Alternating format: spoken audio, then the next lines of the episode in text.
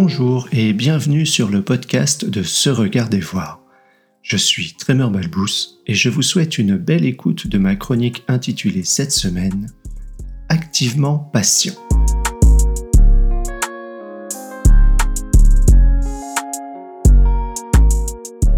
Activement patient. Une conjonction de mots qui, pour beaucoup de personnes, relève de l'absurdité. Tremeur, ce n'est pas en ne faisant rien que les choses vont aller mieux. Je n'ai pas vraiment le temps ou le luxe de ne rien faire. Ce sont des réponses régulières à mes invitations à la patience active. J'essaie de comprendre quelles interprétations la personne fait de ces deux mots réunis. De mon côté, je porte la croyance, alimentée d'expérience, qu'être activement patient est très différent de ne rien faire. Être activement patient, c'est de façon active, consciente et intentionnelle. Sentir, écouter, observer, analyser et savoir attendre le moment opportun pour engager un prochain geste approprié. Ne rien faire de façon active, consciente et intentionnelle, c'est justement faire quelque chose.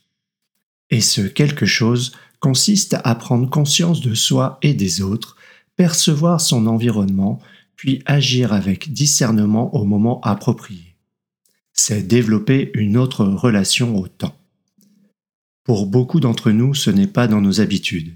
C'est même contre-intuitif dans certaines situations tempétueuses la surréactivité. Nous sommes entraînés à la rapidité et à la réactivité depuis notre plus jeune âge. Par exemple, je suis de ceux qui avaient une ardoise à la craie sur laquelle nous écrivions le plus rapidement possible le résultat du calcul mental énoncé par l'enseignant avant de lever joyeusement ou pas l'ardoise à bout de bras. Je n'avais pas de cours de méditation ou de toute autre forme de conscience active d'une quelconque forme d'inactivité physique évidente. J'ai appris à aller vite, pas à développer ma patience. Aujourd'hui, l'entraînement est à base de notifications, d'emails à répondre dans l'heure, d'heures supplémentaires ou de gestion de crise. Vous savez, les task force.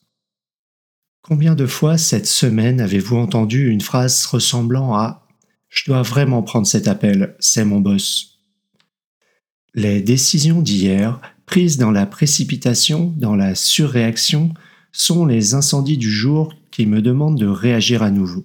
Un cercle vicieux, une spirale sans fin. Si finalement je prends le temps de débriefer la situation, je m'aperçois bien souvent que beaucoup de décisions ou d'actions auraient pu attendre quelques heures ou quelques jours, et que celles-ci auraient été bien différentes. Lorsque je médite ou que je fais une marche du temps profond, je peux me rendre compte que l'absurde n'est pas cette conjonction de mots, mais bien l'urgence autogénérée très grande partie de mes comportements. L'absurde est le rapport au temps déformé que j'entretiens. Les sources de cette surréactivité. J'ai l'impression que cette surréactivité provient d'injonctions souvent implicites et qui prennent parfois plusieurs formes la peur, consciente ou inconsciente, de vivre certaines conséquences imaginées. Par exemple, si je ne m'inquiète pas ou ne réagis pas, je ne suis pas engagé ou je ne suis pas un leader. Si je ne fais rien, je ne suis rien ou je ne sers à rien. Si je ne réponds pas à mon manager dans la minute, je serai licencié, etc. Nous sommes le plus souvent guidés par nos peurs et je crois qu'un premier pas serait de le reconnaître. Ces injonctions implicites sont aussi alimentées par des intentions souvent inconscientes qui se cachent parfois derrière il faut que. Il faut que je réponde rapidement. Je dois faire figure de bon élève. Il faut que je trouve une réponse avant mes collègues. Je veux être promu. Il faut que je publie les photos de mon repas sur Insta, car je veux faire partie de la communauté. Ces intentions non conscientisées ou parfois refoulées orientent notre attention et notre action.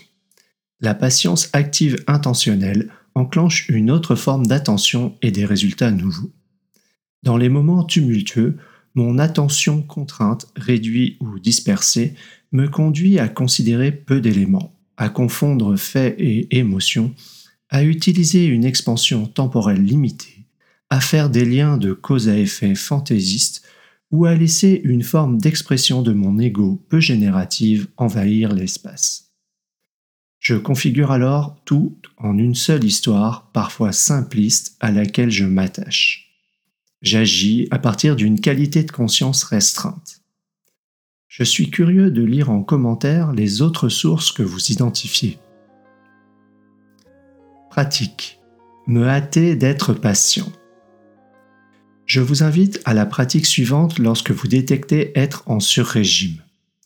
Pour une première fois, prenez un moment pour vivre calmement la pratique en faisant une pause à chaque étape au cours de la lecture ou de l'écoute de ce texte. Vous pouvez aussi y revenir plus tard.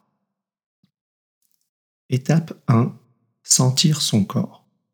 Portez attention à l'ensemble de votre corps comme si vous passiez dans un scanner. Étape 2. Prendre conscience de sa respiration. Concentrez-vous sur votre respiration et sur vos battements cardiaques. Étape 3. Ajuster sa respiration. Prenez de profondes et amples respirations pour apporter le calme.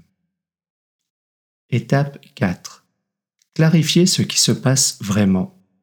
Prenez différents points de vue, imaginez plusieurs histoires, Reconnaissez vos préférences et faites des liens. Étape 5. Explorer différentes solutions et agir si cela est encore nécessaire. L'impact sur notre système nerveux. Dans leur livre Unleash Your Complexity Genius, Jennifer Garvey-Berger et Caroline Coughlin explique l'impact de la complexité lorsque nous la laissons nous submerger. Elle donne aussi de nombreuses pistes pour en sortir. Rester en permanence dans la suractivité ou sous haute intensité maintient tout notre corps sous stress sur de très longues périodes. Cela empêche notre corps et en particulier notre cerveau de fonctionner à son plein potentiel pour aborder la situation. À long terme, on peut voir apparaître différentes maladies ou manifestations nocives à la santé liées à ce stress.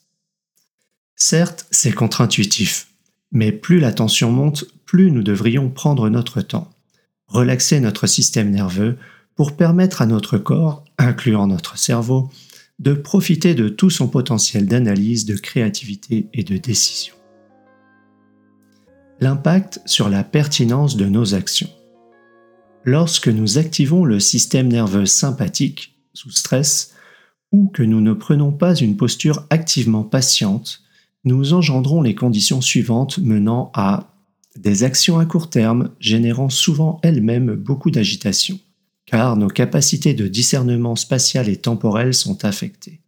Des tentatives de contrôler des choses pour lesquelles nous n'avons pas le contrôle, car nous avons de la difficulté à nous détacher de la situation, nous y sommes immergés.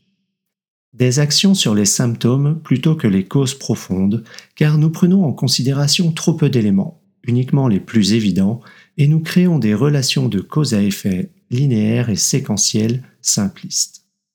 De la fatigue, de la frustration ou des tensions, car nous accumulons le stress, ne permettant pas à notre système de revenir à la normale nous fonctionnons en sur-régime, en mode résolution de problèmes, plutôt qu'en mode créateur de résultats et de valeur à long terme. Lorsque nous persévérons à refuser d'être activement patients, nous engendrons les conditions permanentes de décision et d'action non pertinentes, voire dégénératives. À l'échelle d'un système, cela impacte toutes les personnes présentes, directement ou indirectement impliquées. Une seule personne suffit. Lorsque dans un groupe, même une seule personne prend du recul et interroge l'ensemble des participants, cela a des conséquences bénéfiques.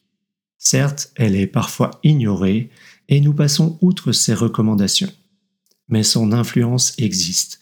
Elle a ralenti le flot de quelques secondes, de quelques heures ou de quelques jours.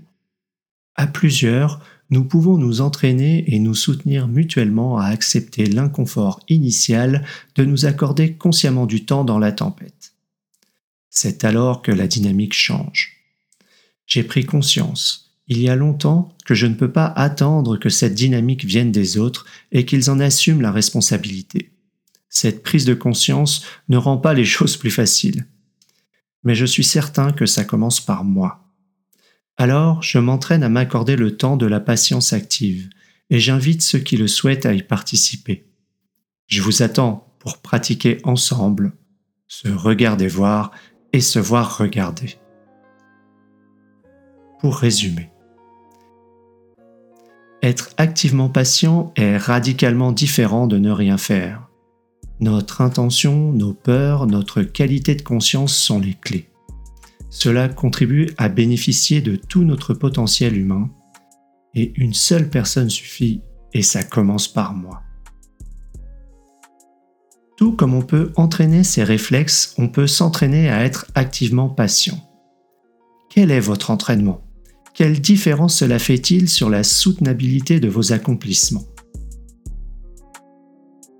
Merci pour votre écoute. Vous pouvez retrouver l'article associé à cet épisode sur le blog de Se Regarder Voir, se-regarder-voir.com. N'hésitez pas à y contribuer vos récits d'expérience et commentaires, ainsi qu'à vous abonner pour recevoir chaque semaine l'audio et son article. À la semaine prochaine!